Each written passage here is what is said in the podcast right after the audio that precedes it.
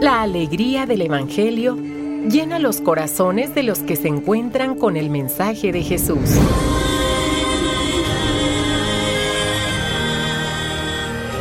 El Evangelio de hoy. El Evangelio de hoy.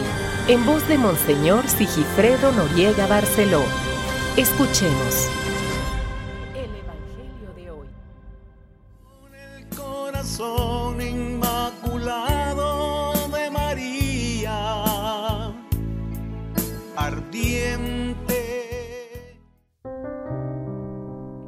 12 de junio es día sábado. El corazón inmaculado de María es el nombre litúrgico que aparece en el misal romano y, que aparece en los misales aprobados, ¿eh? aprobados por la conferencia episcopal. Eh, si ayer contemplamos el corazón de Jesús, y nos metimos en ese corazón, hoy sabiamente la liturgia de la iglesia nos invita a contemplar el corazón de María. Hoy la lectura del Evangelio es especial. Del Santo Evangelio según San Lucas. Los padres de Jesús solían ir cada año a Jerusalén para las festividades de la Pascua. Cuando el niño cumplió 12 años, fueron a la fiesta según la costumbre. Pasados aquellos días, se volvieron, pero el niño Jesús se quedó en Jerusalén sin que sus padres lo supieran. Creyendo que iba en la caravana, hicieron un día de camino. Entonces lo buscaron y al no encontrarlo regresaron a Jerusalén en su busca. Al tercer día lo encontraron en el templo, sentado en medio de los doctores, escuchándolos y haciéndoles preguntas. Todos los que lo oían se admiraban de su inteligencia y de sus respuestas. Al verlo, sus padres se quedaron atónitos y su madre le dijo, Hijo mío, ¿por qué te has portado así con nosotros? Tu padre y yo te hemos estado buscando llenos de angustia. Él les respondió, ¿por qué me andaban buscando? ¿No sabían que debo ocuparme en las cosas de mi padre? Ellos no entendieron la respuesta que les dio. Entonces volvió con ellos a Nazaret y siguió sujeto a su autoridad. Su madre conservaba en su corazón todas aquellas cosas. Palabra del Señor. Sigamos contemplando al terminar esta semana, décima semana del tiempo ordinario. Y hoy contemplemos a María, el corazón inmaculado de María. ¿Qué no pasaría por ese corazón? Toda la vida de Jesús. Y también toda la vida de sus discípulos, toda nuestra vida, toda la vida de la iglesia. El corazón de la Virgen María seguramente tuvo a lo largo de su vida muchas cosas sobre las cuales meditar. Desde la Anunciación, no digamos ya en el nacimiento, en la vida de Jesús, sino también en la muerte ante la cruz y en la resurrección.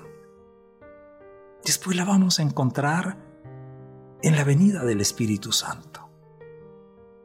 Hoy escuchamos, según San Lucas, un episodio que es quizá la primera visita que Jesús hizo al templo de Jerusalén, con su familia. Recordemos que los niños no podían. No, no, no, por ley, por la ley no podían.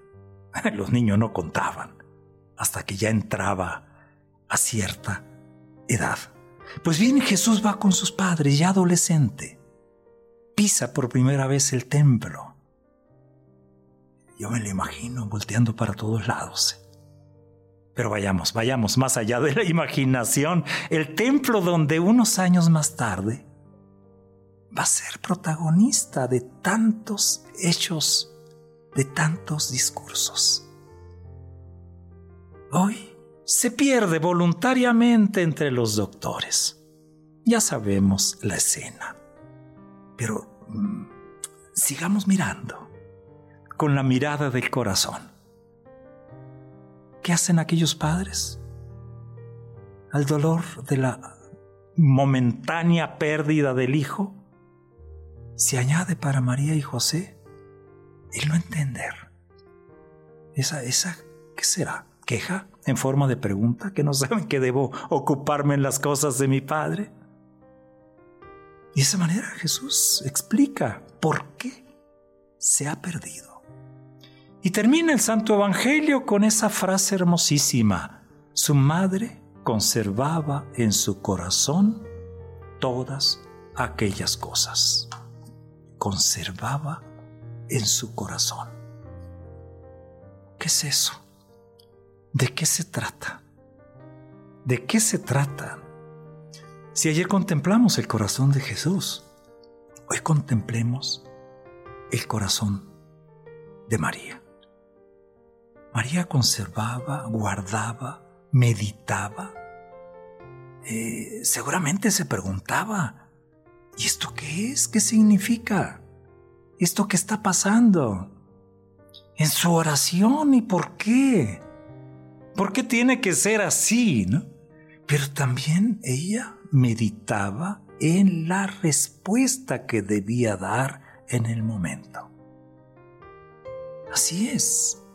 Damos con, quizá también caigamos en la tentación, ¿no? De un romanticismo así maternalista.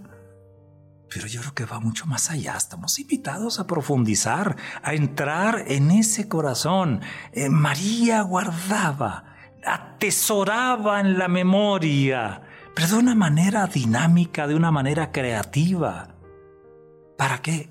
Para crecer, pero al mismo tiempo para dar una respuesta adecuada.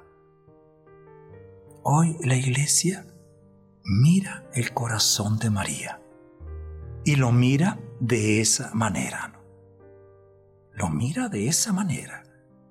No es pasiva la Virgen María es activa, contempla, percibe la realidad en su integralidad, en su profundidad, para poder meditar en ella con el fin de transformarla. Miren, este es el fin de la fe. Es un don, sí, pero también es una respuesta, es una responsabilidad. Lo que Dios nos ha dado es para transformar nuestro entorno no es para dejarlo igual, no para eh, quedarnos contemplativos, así nada más. Hoy es sábado, qué bueno que contemplamos a María, qué bueno que la miramos aún, aún en el silencio del templo, en la preocupación de la casa, la miramos trabajando. María, danos también un corazón así, que acepte que eh, integre y que transforme. Buen día, buen fin de semana. Ánimo gente, todavía mañana no es día del Padre. ¿eh? Es hasta el otro domingo y va a caer un poquitito más tarde. De modo que no sueltes las riendas. Sigamos cuidándonos. Buen día, buen sábado.